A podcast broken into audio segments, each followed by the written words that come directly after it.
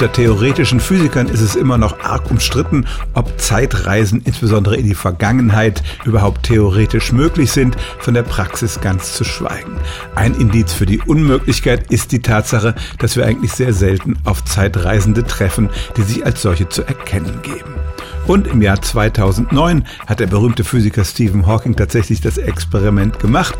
Er hat eine Party für Zeitreisende veranstaltet mit Champagner und Häppchen, hat aber die Einladung dafür erst ein paar Wochen später öffentlich rausgeschickt.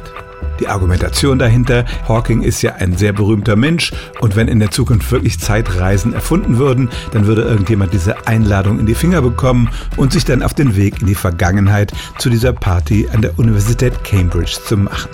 Natürlich kann man nun alle möglichen Gründe anführen, warum die Menschen der Zukunft diese Reise gescheut hätten, aber es war erstens ein großer Spaß für Stephen Hawking und zweitens auch wirklich ein Argument dafür, dass Zeitreisen in die Vergangenheit physikalisch unmöglich sind. Stellen auch Sie Ihre alltäglichste Frage unter stimmtz.radio1.de.